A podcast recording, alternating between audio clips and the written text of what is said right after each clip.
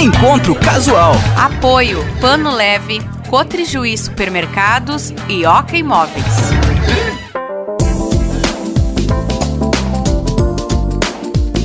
Muito bem, seja bem-vindo, bem-vinda. Estamos começando mais um encontro casual aqui na Unijuí FM. Hoje recebendo dois professores da Colômbia, o Alexander Celi Rodrigues, da Universidade Pedagógica Nacional, licenciado em Ciências Sociais e doutor em Educação pela Universidade Pedagógica Nacional.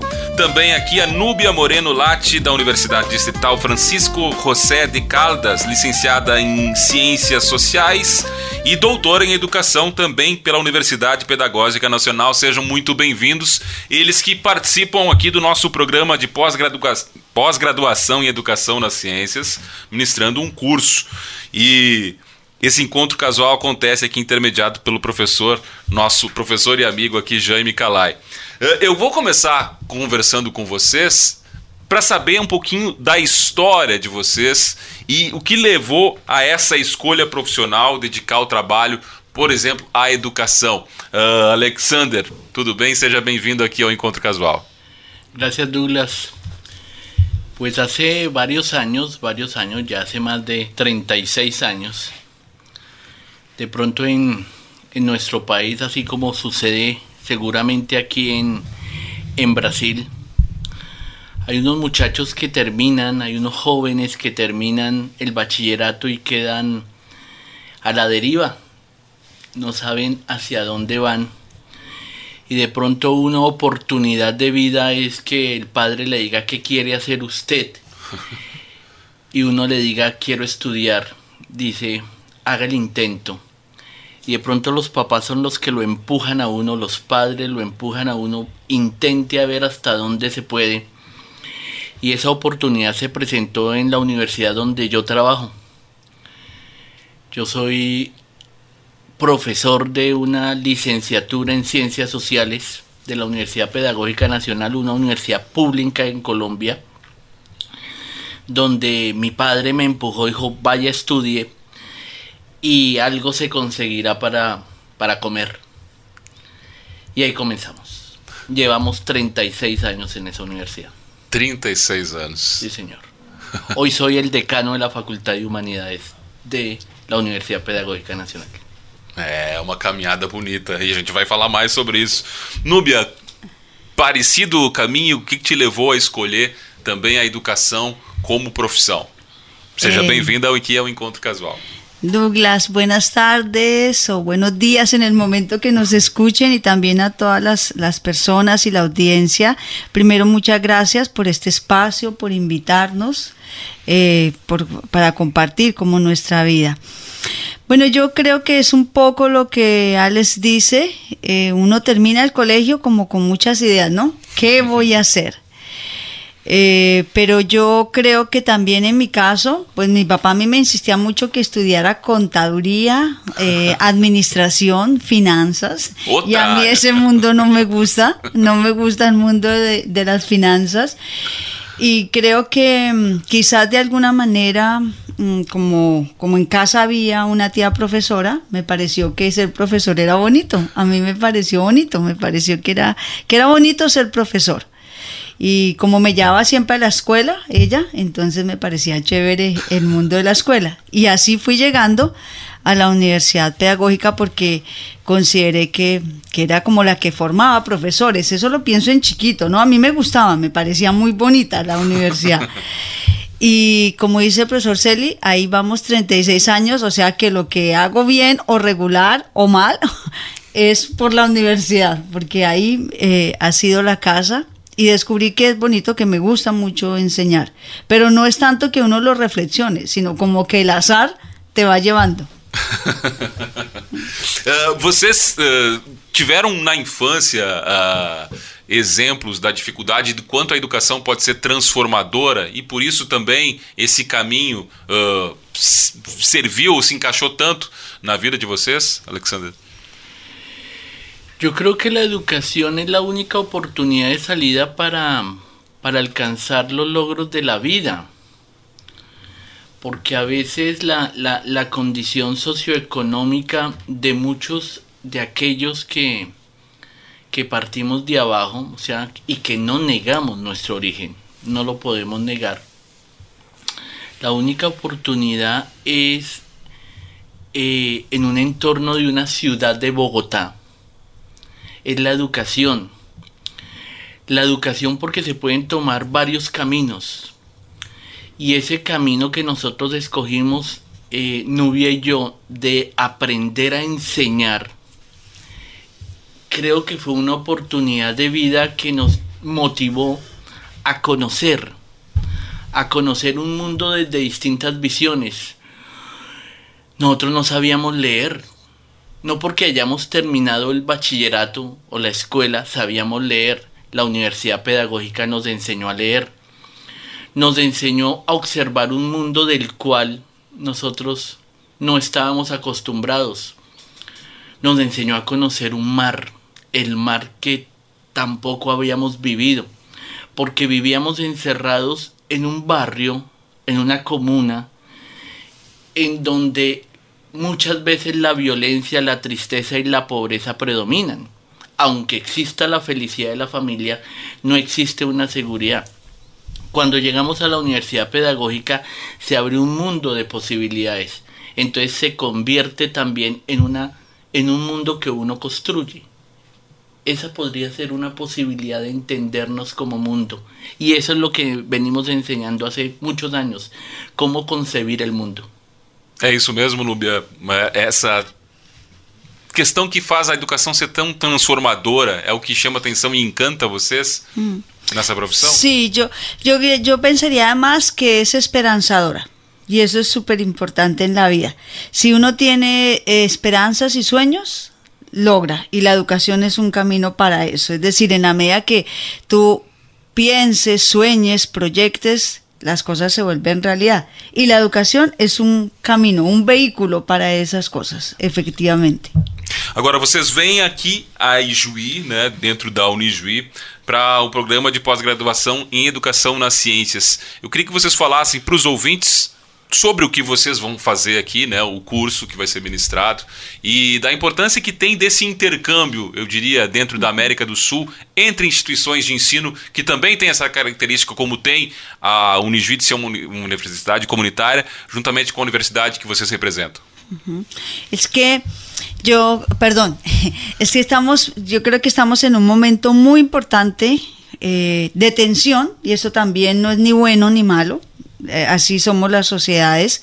Y creo que mm, más que de pronto venir con un saber, es unas reflexiones que hemos construido, pero compartirlas con las que aquí tienen ustedes, con ese mundo vivido de estos profesores que se inquietan por pensar desde las ciencias y desde todos los campos del conocimiento, cómo poder construir de verdad esas esperanzas y esas posibilidades para las otras generaciones, para que los proyectos sigan, para que las sociedades sigan pensándose y, y reflexionándose, también interpelando lo que pasa. Bueno, porque lo que pasa a veces es arrasador, o esperanzador o decepcionante. Entonces, en ello, pues creo que ahí hay una tarea y pienso que más que traer saberes es traer vivencias, esperanzas, posibilidades y compartirlas, dialogar, porque el diálogo es súper importante. Creo que ya se rompió eso de que yo tengo el saber pleno y tú no tienes nada y entonces vengo a enseñarte y ¿cómo sabes? Yo no sé. No. Yo, yo creo que también el, el venir a aprender. O sea, siempre uno concibe que vengo a enseñar, no, yo vengo a aprender. En el año 2007, Douglas, 2007, sí, hace 15 años, nos encontramos con una persona, con una profesora, en, en Paraná, Argentina. Había un congreso en Paraná, Argentina, y ella se presentó y dijo, yo soy amiga de Sonia Castelar.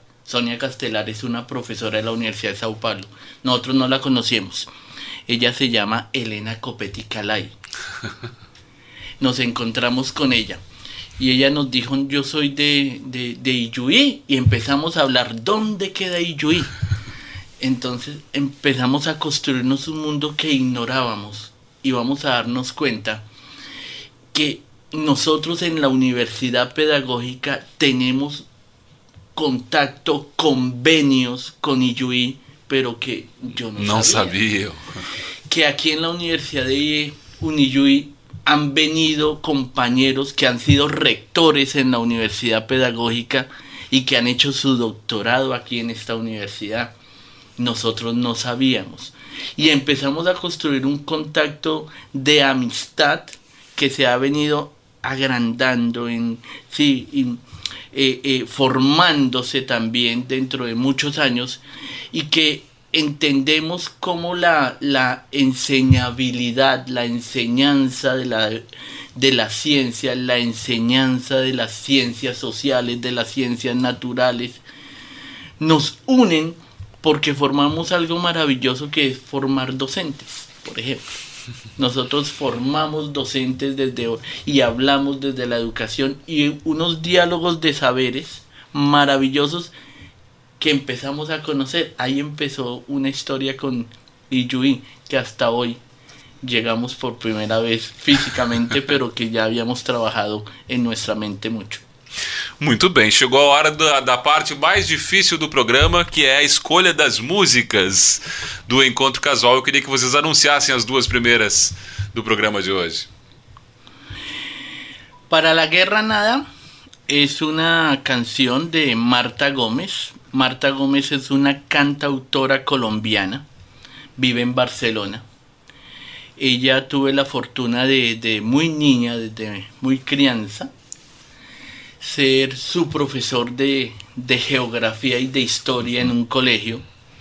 Marta es una estudiante que nació en el Valle del Cauca, en Colombia, y que tuvo que desplazarse hacia Bogotá por problemas familiares. Estudia música eh, eh, es maestra y un día se da cuenta desde la distancia o desde pequeña se ha dado cuenta desde la distancia el, el, reflexionar sobre los distintos problemas que no solamente existen en nuestro país, sino que son congruentes con muchos problemas del, del mundo. De ahí este, esta canción no la encontramos hacia el año 2016-2017, cuando en Colombia se está firmando el acuerdo de paz entre el gobierno nacional y la guerrilla de las FARC.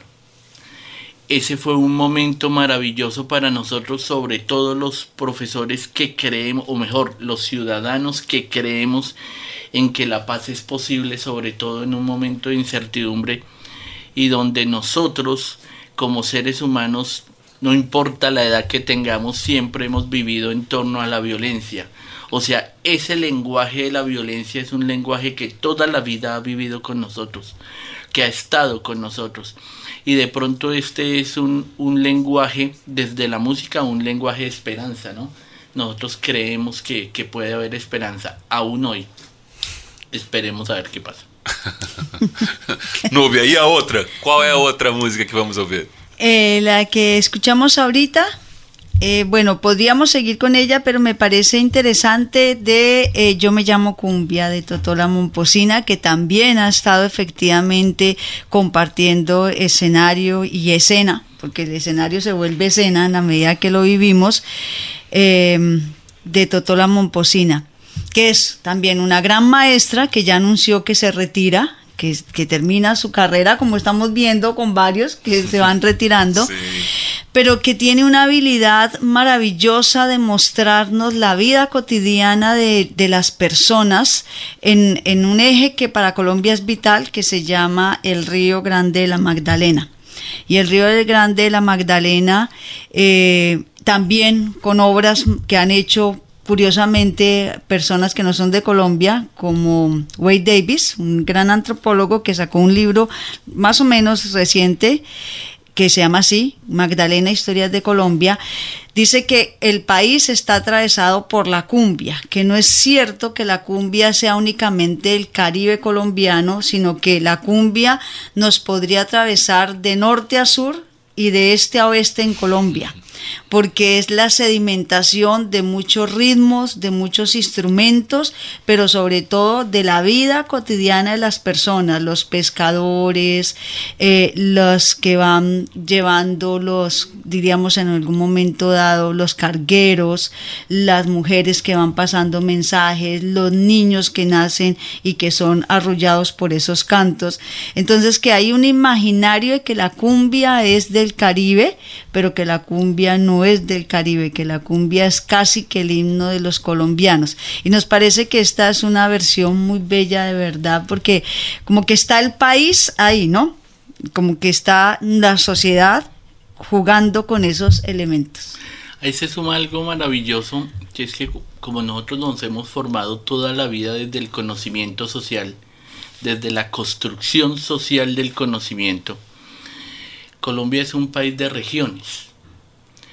Y esas regiones determinan muchas cosas, llamémoslo cosas desde, desde objetividades, pero en, el medio de esas objetividades hay una gran cantidad de sujetos, de subjetividades y una de ellas es la cumbia, que no es la misma cumbia peruana, que no es la misma cumbia argentina, sino es otra concepción de la cumbia.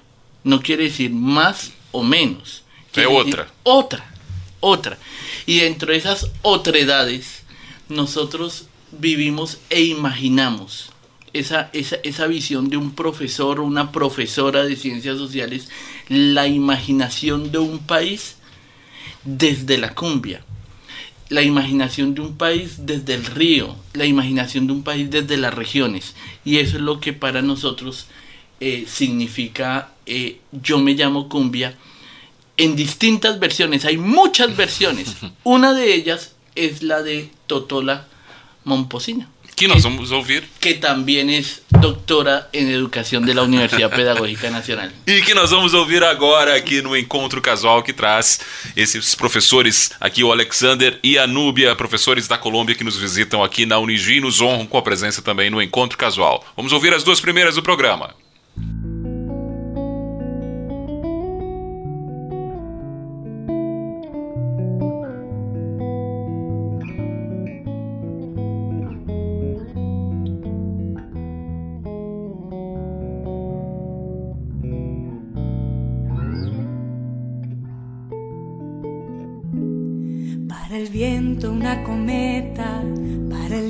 Un pincel, para la siesta una hamaca, para el alma un pastel, para el silencio una palabra, para la oreja un caracol, un columpio para la infancia y al oído un acordeón, para la guerra nada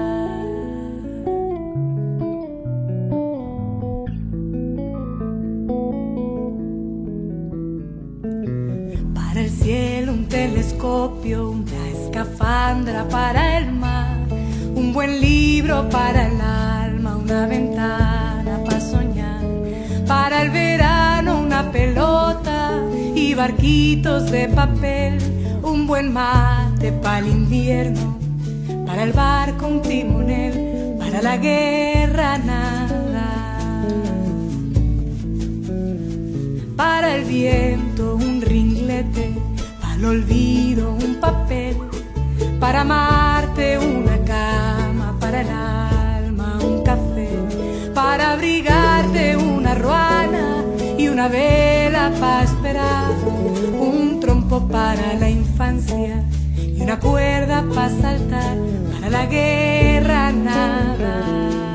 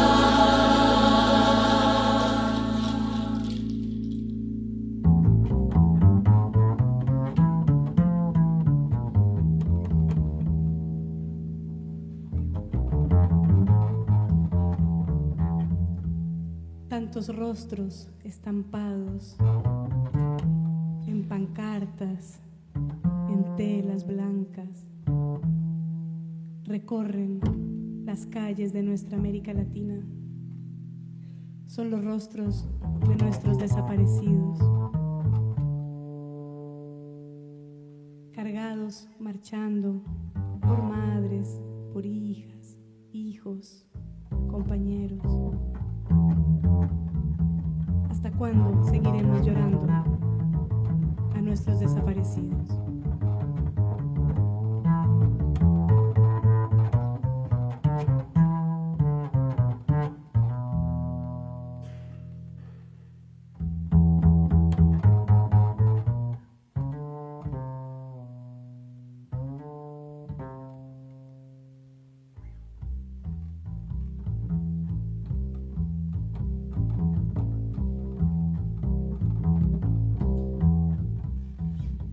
Recuerdo borroso de tu cara, de tu cara sin gesto en mi memoria.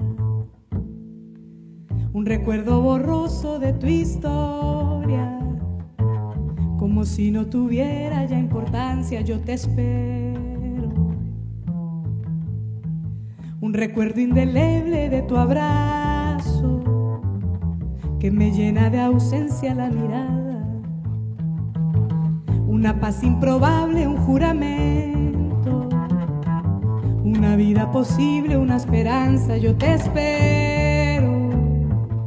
Pa' que cuando llegues me encuentres cantando, yo te espero.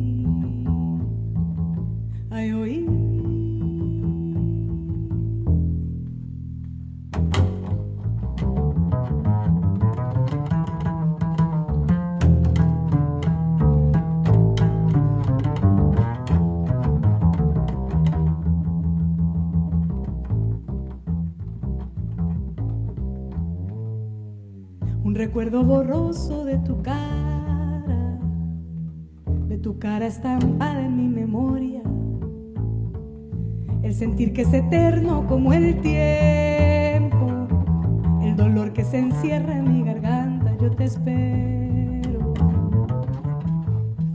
Yo te espero, pa' que cuando llegues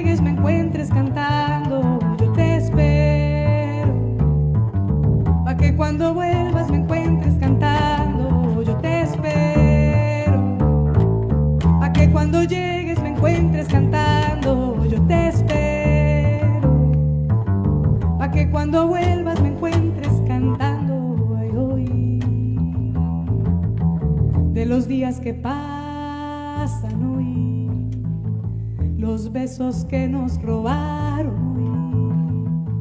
de la fe que no alcanza y hoy, cuando todos se cansan hoy, yo te espero,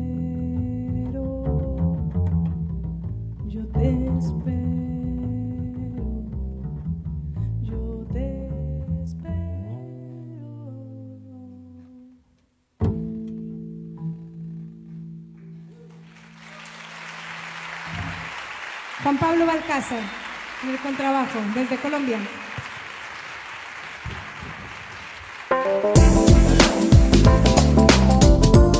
Muito bem, estamos seguindo a conversa aqui com os professores colombianos Alexander Celi Rodrigues e Anúbia Moreno Late. Uh, Vocês falaram um pouquinho sobre a diversidade eh, cultural da Colômbia em regiões, né? Mas vocês também não estão visitando só aqui a nossa região, já visitaram outros lugares do Brasil. Eh, tem semelhanças também? Vocês percebem a semelhança cultural uh, do país em relação à Colômbia, a partir dessa diversidade regional que existe? Sí, finalmente somos América Latina. y eso nos une. A ver, sí, hay particularidades, obviamente, pero hay, hay, hay muchos elementos eh, que están trazados de alguna manera, no solo por la geografía nuestra de, de la América Latina, sino también por la historia que nos ha marcado. Bueno, los procesos históricos, eh, las formas como vemos la vida, el mundo las esperanzas también de la América Latina, ¿no? A tener una sociedad mejor, a lograr unos niveles mejor en educación, una educación que considere a todas las personas, potenciar nuestra cultura. Por ahí nosotros tenemos en la geografía un aporte valioso de, de un geógrafo muy importante que fue Milton Santos, que decía que eh, la fuerza del pueblo latinoamericano estaba en la, en la fiesta, en el poder de la fiesta, en la emoción que jugaba con la razón.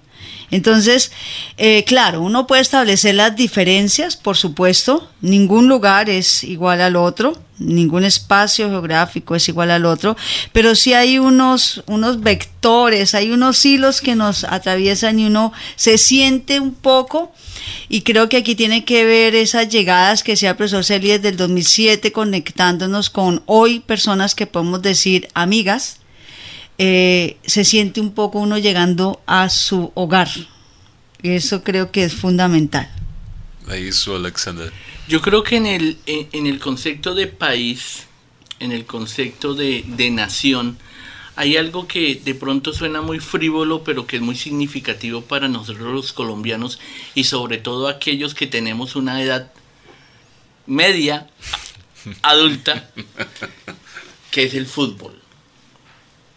O sea, dentro de esa concepción, no, no voy a hablar de fútbol, pero estoy diciendo la construcción cultural que hace el fútbol dentro de un país que, por ejemplo, nosotros durante muchos, muchos años no participamos en un mundial de fútbol.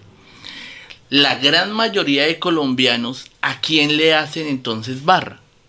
A Brasil. No es a otro eh, equipo latinoamericano es Brasil. no es, es a Brasil. Porque eso une, es una construcción social, ya lo había repetido. Romántica, no sé. De ilusión, no sé, pero hay ejemplos de entender una visión de desarrollo, una visión de, de, de, poder hacer las cosas bien. Ahora, que haya problemas sociales, que haya problemas económicos, problemas políticos, sí, pero uno lo asocia más con la construcción cultural, la cultura. Y entre ellas está la lucha por entender unos procesos como por ejemplo la música, ¿cierto? La música, los festivales que ustedes tienen en ese ejercicio, las regiones que ustedes tienen. Y uno como, como, como país, ustedes tienen una gran historia con la población africana, nosotros tenemos una gran historia con la población africana que desafortunadamente en ambos países ha sido segregada, ¿cierto? En, ese orden. Ustedes tienen una gran historia con la población indígena. Nosotros también tenemos una gran región indígena desde distintos órdenes en el norte, en el sur, pero a nosotros nos une la Amazonía. Y esa Amazonía que, que hoy como, como mundo que está siendo desconocida y, y, deforestada en todo orden para, para sembrar palma o para sembrar azúcar o para sembrar biocombustibles. Ese, ese, ese ejercicio nos une a nosotros. O sea, Colombia y Brasil están unidos, suena muy, muy de pronto literal, pero por un cordón umbilical que se llama la Amazonía. Y es todo ese territorio lo, lo, han habitado, lo han habitado grupos indígenas que no son brasileros ni son, ni son colombianos, son de la Amazonía. Y nosotros vivimos ello, nosotros lo hemos vivido acá. Que seguramente hemos, lo, lo hemos desconocido en la historia porque nuestra historia es muy centralista, eh, muy centralista, digo yo, en las ciudades, ¿no?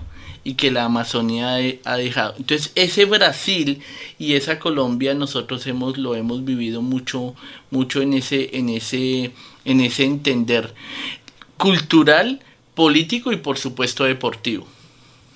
Uh, outra, outro processo que a gente pode falar aqui é que a América do Sul tem uh, voltado mais uma vez à esquerda. Pela primeira vez, né, um presidente colombiano é eleito à esquerda, né? Uh, esse processo, vocês acham que também é um processo que o Brasil deve dar continuidade? Agora estamos ainda num momento eleitoral, né? Que vai vir o segundo turno agora de eleições, mas a indicação da Colômbia e outros países também sinaliza que o Brasil também pode adentrar esse mundo de novo à esquerda, a esquerda preponderando politicamente no país? A ver, nosotros voy a cogerlo desde el estilo de vida que hemos tenido. Nosotros toda la vida nos hemos formado desde la educación pública. Y como toda la vida nos hemos educado en, la, en el sector público y somos profesores del sector público, siempre hemos tenido la ilusión de un cambio. Toda nuestra vida ha sido concebida a través de una política mirada desde el dominio de las oligarquías. Toda nuestra vida en nuestro país. Y el 7 de agosto pasado se posesionó un presidente que nosotros tenemos ilusión. ¿Y por qué tenemos ilusión? Porque su discurso denota en dos variables. Uno la vida y la otra la educación. Por la vida absolutamente todo, ¿cierto? Como para la guerra nada, para la vida todo. Y para la educación es nuestra forma de ser, nuestra forma de andar. Si nosotros le centramos que es la izquierda o es la derecha, es posiblemente, es una ilusión, si es izquierda o es derecha. Pero la, la, la, la realidad es que haya un cambio. Ojalá pueda haber ese cambio. Se ha demostrado, entiendo, que en Brasil en sus momentos que ha estado la izquierda en los últimos 20 años, ha podido existir un cambio. Y ese cambio ha sido evidente en la educación. Eso se nota. Nosotros notamos en Colombia que en Brasil la educación es diferente. Que de pronto ahorita había una crisis, ustedes lo, lo, lo, nos los contarán. Pero nosotros tenemos como ejemplo la educación pública brasileña del Brasil. Y nosotros tenemos esa ilusión. Ojalá que nos podamos fortalecer desde esos gobiernos de izquierda al menos un poquito más la paz y mucho más la educación. Nubia. Vale, bueno, a ver, yo eh, pienso varias cosas. Uno, eh, para el caso de Colombia, por supuesto que es un momento de mucha ilusión. Y es un momento de ilusión porque nosotros hace 33 años eh, hicimos un, una apuesta que también la estamos viendo de golpe con, con Chile en la constitución. Eh, y esa constitución, como por ahí tenemos en varios documentos que trabajamos con el profesor Celi también enseñando constitución política, dice esa constitución del 91 en Colombia eh, fue hija del descontento y esa es una denominación bien fuerte, ¿no? Descontento por las desigualdades, descontento porque estábamos en una sociedad extremadamente de narcocracia, porque los derechos humanos estaban súper violentados, eh, ya lo decía el profesor Celi, las oligarquías estaban ahí.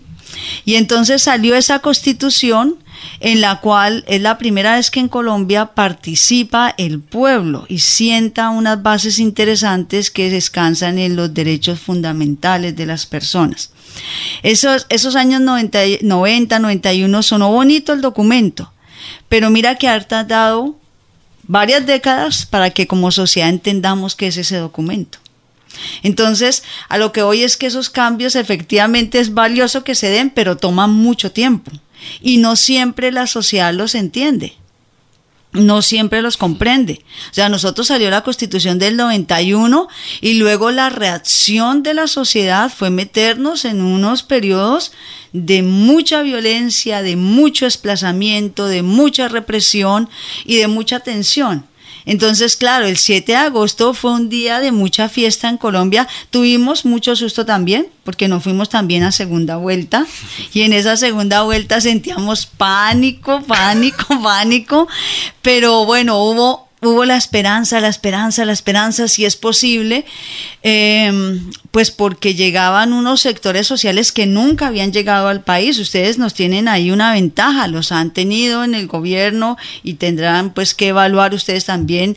Ningún modelo es perfecto, los logros, las dificultades, las posibilidades, pero para nosotros no, o sea, siempre había sido desde un sector y que llegue ahí es esperanzador. La palabra es esa, es esperanzador.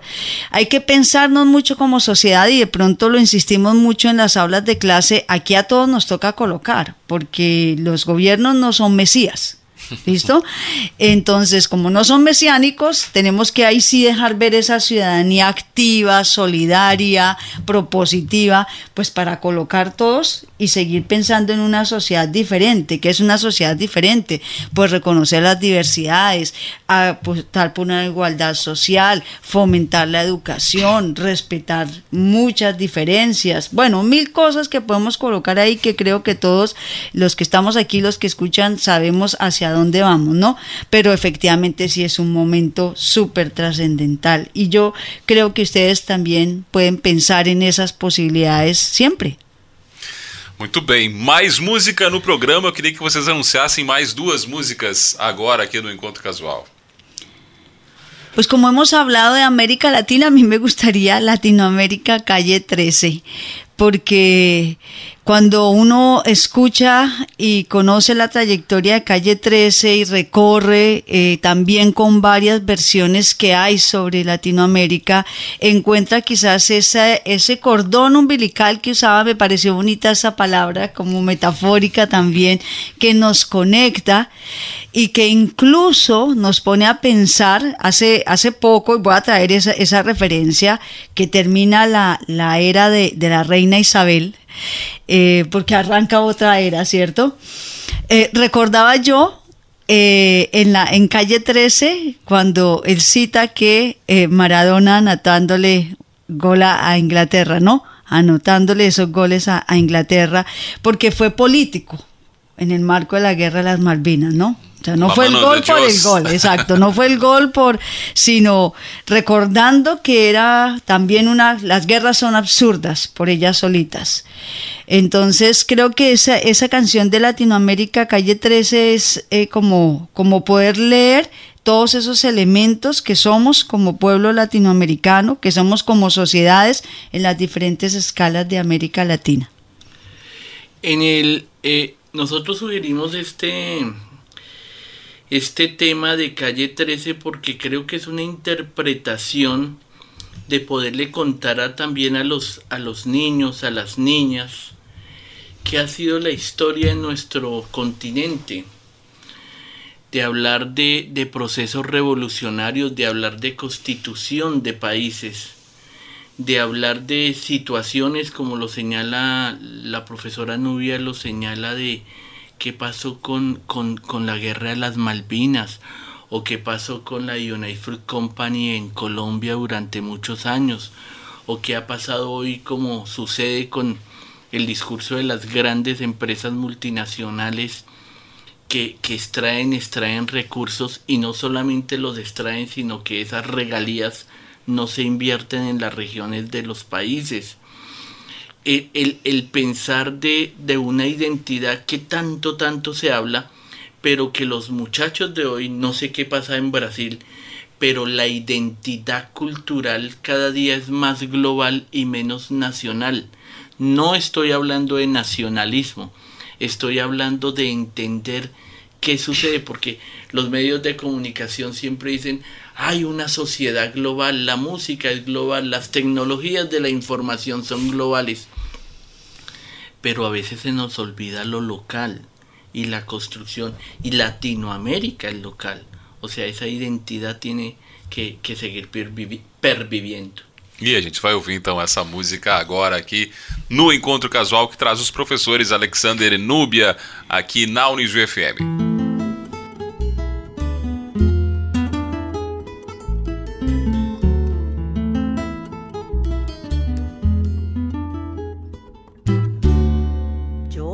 Llamo Cumbia, yo soy la reina por donde voy.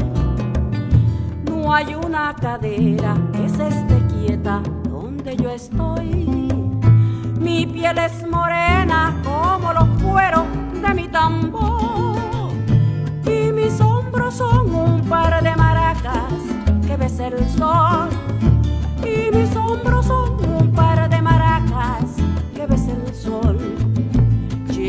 La garganta una fina flauta que Dios me dio. Canto de millo, ebrio de tabaco, aguardiente y ron cojo mi mochila, enciendo la vela, repico el sol y enredo en la luna con las estrellas toda mi voz. Y enredo en la luna con las estrellas toda mi voz.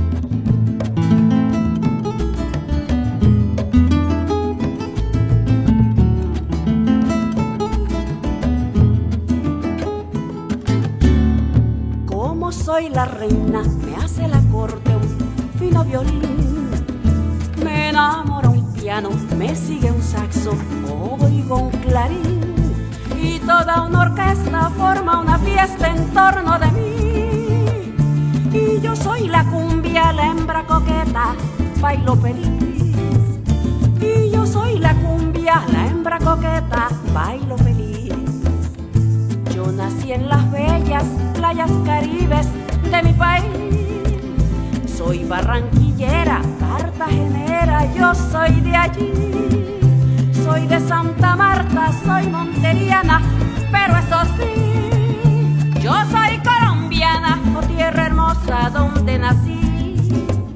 Yo soy colombiana, o tierra hermosa donde nací.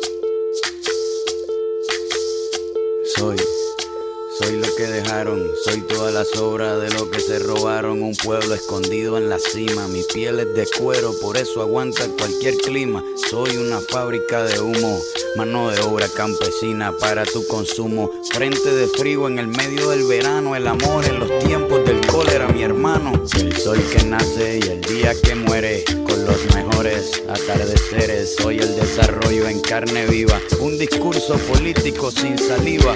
Las caras más bonitas que he conocido, soy la fotografía de un desaparecido, la sangre dentro de tus venas. Soy un pedazo de tierra que vale la pena una canasta con frijoles. Soy Maradona contra Inglaterra, anotándote dos goles. Soy lo que sostiene mi bandera, la espina dorsal del planeta en mi cordillera. Soy lo que me enseñó mi padre, el que no quiere a su patria, no quiere a su madre. Soy América Latina, un pueblo sin pierna pero que camina. Oye, tú no puedes comprar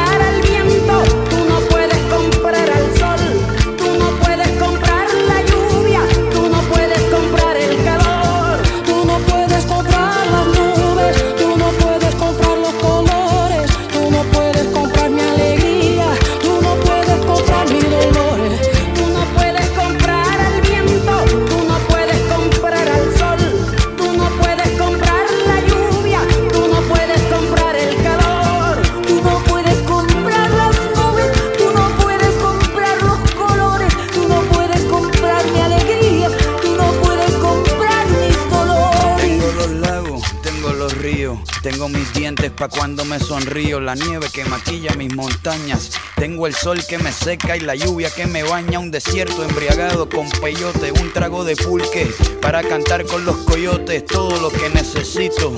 Tengo a mis pulmones respirando azul clarito, la altura que sofoca.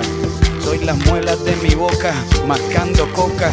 El otoño con sus hojas desmayadas, los versos escritos bajo la noche estrellada una viña repleta de uva, un cañaveral bajo el sol en Cuba. Soy el mar Caribe que vigila las casitas haciendo rituales y agua bendita, el viento que peina mi cabello. Soy todos los santos que cuelgan de mi cuello, el jugo de mi lucha no es artificial porque el abono de mi tierra es natural.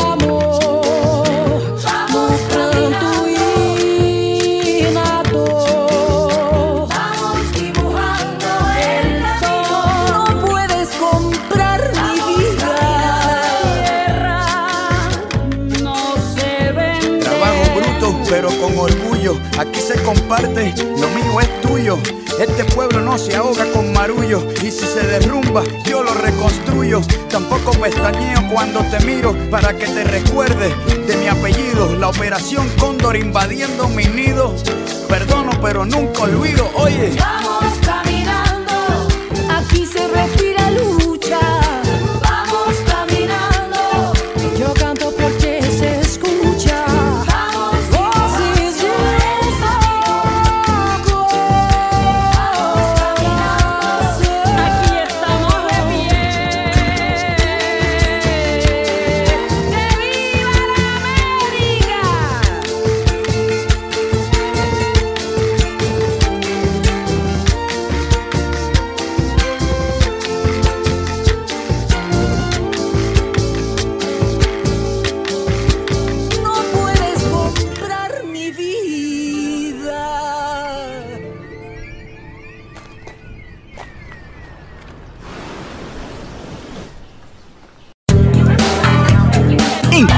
Casual. Apoio Pano Leve, Cotrijuí Supermercados e Oca Imóveis.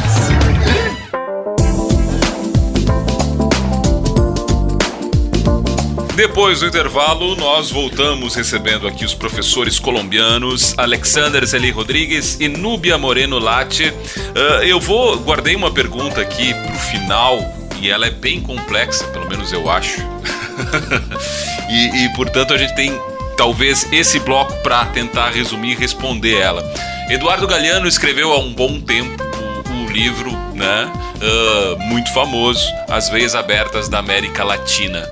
Essas veias e tudo que está ali colocado por Eduardo Galeano continuam abertas? A América Latina continua sangrando pelos mesmos problemas que lá, há tanto tempo atrás, o Eduardo Galeano detectou? Professor Alexander. Pues se dice que Eduardo Galeano escribió ese libro a finales de los 60 y que se vivió plenamente en los 70 para, para la interpretación de América Latina. Se dice que, eh, eh, que el libro ya estaría caduco, ¿no? que estaría las ideas viejas, pero, pero si uno se pone a analizarlo, o, o mejor, lo lee, porque es que a veces gente que opina sobre los libros, pero no los ha leído. Entonces uno empieza a concebir la interpretación de la explotación del estaño en Bolivia no sigue siendo la misma como la explotación del carbón en Colombia o la explotación del petróleo en nuestro país o en Venezuela o el cobre en Chile no sigue siendo igual o tal vez peor uno se, se, se, pone a pensar sobre esas situaciones de la explotación de los recursos naturales y es posible que no haya cambiado, no haya cambiado mucho. Por lo menos en nuestro país, eh, eh, Eduardo Galeano todavía sigue vivo y las venas abiertas de América Latina siguen vivas, absolutamente. Hoy en día el, el ejercicio de pensarse en esa historia de, de, unas economías extractivas, sobre todo en nuestro continente, pues no ha cambiado mucho. Yo, yo creería ello. No sé la profesora Nubia qué opina. Sí, eh, pues yo creo que son como autores y reflexiones que superan el tiempo. es decir, sí, son, son, no se quedan para un momento dado. Y efectivamente uno puede encontrar vigencia muchas de esas reflexiones para entender nuestras sociedades o ayudarlas a entender, porque son muchos los elementos que hay que colocar ahí. Y, es un autor que nos hizo la reflexión a esas tensiones entre las ciudadanías, las sociedades, los recursos, pero también esos juegos políticos que se dan sobre las mismas sociedades y los mismos recursos, porque hay muchos intereses. Si no eh, tuvieran valores los recursos, si no se tuviera ese potencial, seguramente los intereses dejan de tensionar como se están tensionando. Entonces es una obra que sí nos da pistas y que creo lo que estaba diciendo hace un minuto que no, no está descontextualizada, sino que también la podemos traer con lógicas del hoy, ¿no? Con procesos del hoy. Agora, uh, o quanto passa por uma real, e da América Latina em geral, é um, um, resolver questões que há muito tempo afligem aqui o continente. A exploração mencionada agora também, mas uma integração de fato de Brasil, Argentina, Colômbia, enfim, os países que formam aqui, para tentar resolver pro problemas que são enfrentados muito semelhantes em todos os países há muito tempo.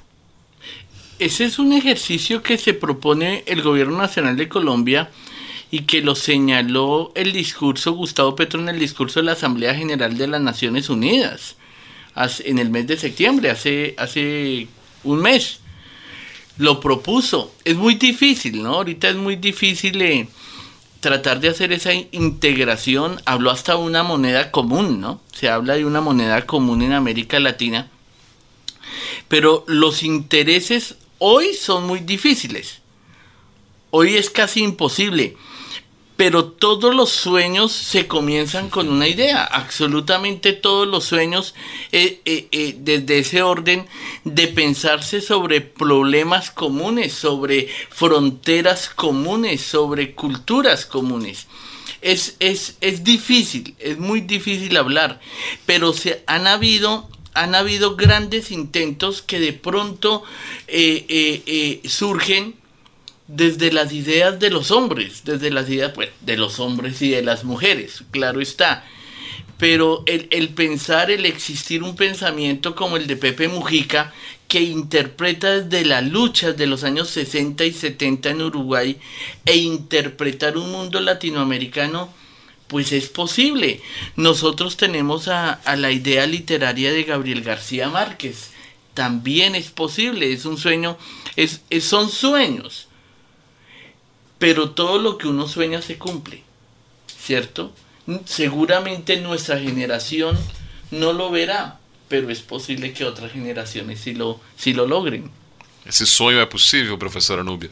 Sí, yo es- mientras estábamos conectados, profe, porque, a ver, eh, el concepto de integración eh, toca como tener cuidado, ¿no? Porque no es vamos a estar homogéneos y todos nos queremos y todos igual y que todos tan lindos, porque eso, no, eso sería no una existe. sociedad súper Eh. utópica que no existe. Eh, yo vuelvo al documento de la Constitución del 91 que empata en Colombia casi que por una diferencia de poquitos años con un informe que se hizo que fue la Comisión de Sabios. La Comisión de Sabios hizo algo trascendental, eh, valioso, pero se quedó archivado. Sabios era gente experta en Colombia, desde economía, desde educación, que recién falleció y sea esta la oportunidad para decir eh, el maestro Carlos Eduardo Vasco, que aportó muchísimo en la educación y que hace pocos días falleció. Pero el prólogo de todo ese trabajo de esta gente que dijo, miren, lo que hay que hacer es educación, desarrollo, eh, bienestar social, calidad de vida, inequidad. Eh, Gabriel García Márquez hizo la introducción en un texto hermoso que se llama La Proclama por un país al alcance de los niños. Y esos eran los niños que hoy son nuestros jóvenes. Nosotros tenemos un hábito con el profesor Celi, es le, lee- le leemos eso a esos chicos que nunca se lo mostraron en la escuela. Y les decimos, esa carta se las escribió García Márquez en nombre de todos los comisionados para ustedes. Y a propósito de esa integración, yo quiero rescatar en palabras de García Márquez algo que él dice ahí, y es que tenemos que aprender a vivir como iguales a pesar de las diferencias. Yo diría que de eso se trataría un poco pensar la integración. Aprender a vivir como iguales a pesar y respetando las diferencias, le matizo yo. Esse é o caminho. Eu queria que agradecer vocês aqui, agradecer ao professor Jaime Calai, que possibilitou esse encontro casual, e pedir para vocês anunciarem mais duas músicas agora, para a gente finalizar o programa. ah, desejando a você, vocês uma ótima estadia aqui no município de Juiz, na capital internacional das etnias já. A mí me gustaría, Douglas, hablar un poquito sobre la canción Lucía de Joan Manuel Serrat, pero no solamente él, sino también el conjunto que hace esta versión que la hace con Silvio Rodríguez, este ca- cantautor cubano. Cuando yo, yo, yo tengo afortunadamente eh, la vida me ha dado dos hijas y una esposa. Eu também. Dos hijas. Entonces cuando uno escucha a un cantautor que seguramente desde pequeño uno lo ha escuchado, desde hace muchos, muchos años lo ha escuchado, y uno en, en- en la mente le queda la cómo le cantaría a su esposa o a sus hijas una canción e iluminarse con ella. Y como uno ni canta ni es cantautor, ¿cierto? Ni, ni es intérprete ni es autor. Entonces uno como le trae el recuerdo y la evocación. Y ese sentido de Lucía es cantarle a ellas. Muito bem, professora Núbia. Douglas, gracias. Bueno, eh, de verdad muchísimas gracias por este espacio, por compartir esas reflexiones, por interpelarnos así de una con preguntas que son que salen de la vida eh, de uno de su cotidianidad y por supuesto nos colocan a pensar como, como sociedad, ¿no? Y, y en nuestro rol de, de profesores. Eh, yo quisiera hablar de la canción Yo te espero parece, pueden decir que está muy recurrente Marta Gómez acá, pero es que tiene que ver mucho con la historia reciente de nuestro país. Bueno, y yo te espero son dos cosas. Por un lado, es la canción que ella escribe para las víctimas del conflicto armado en Colombia, independientes si son del ejército, si son del paramilitarismo, si son de la guerrilla, si son los ciudadanos, hombres, mujeres, niños, jóvenes de a pie. Todas. Todas. Y es, es importante porque no habla solo desde el ejército que es víctima o el policía o el campesino, sino todos, recogiendo un poco un, un gran documental que se hizo, Pequeñas voces, que es los niños contando la guerra en Colombia. Entonces integra y me parece que es súper integrador. Pero en un segundo nivel, esta canción nos deja pensar en algo que hoy ha sido recurrente y es la esperanza. Porque yo te espero es también, voy a estar sonriendo para cuando regreses.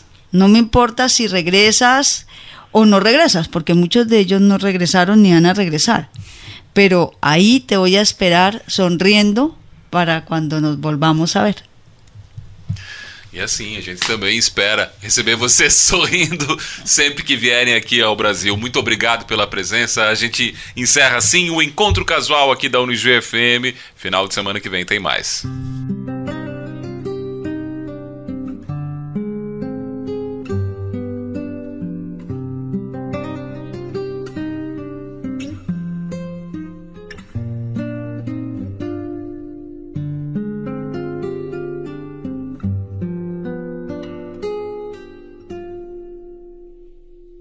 Vuela esta canción para ti, Lucía, la más bella historia de amor que tuve y tendré. Es una carta de amor que se lleva el viento pintada en mi voz a ninguna parte a ningún buzón.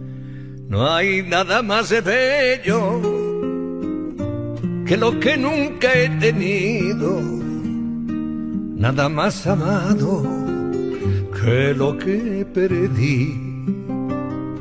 Perdóname si hoy busco en la arena una luna llena que arañaba el mar.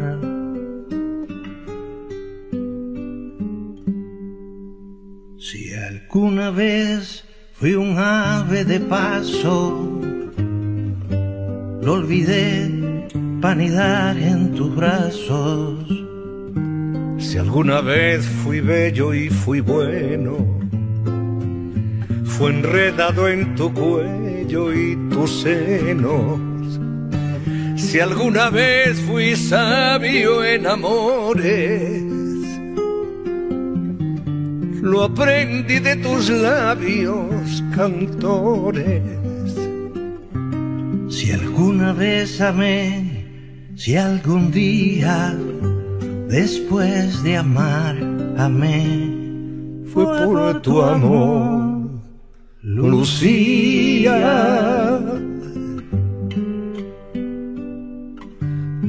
Lucía. Los recuerdos son cada día más dulces. El olvido solo se llevó la mitad y tu sombra aún se mete en mi cama con la oscuridad entre mi almohada y mi soledad.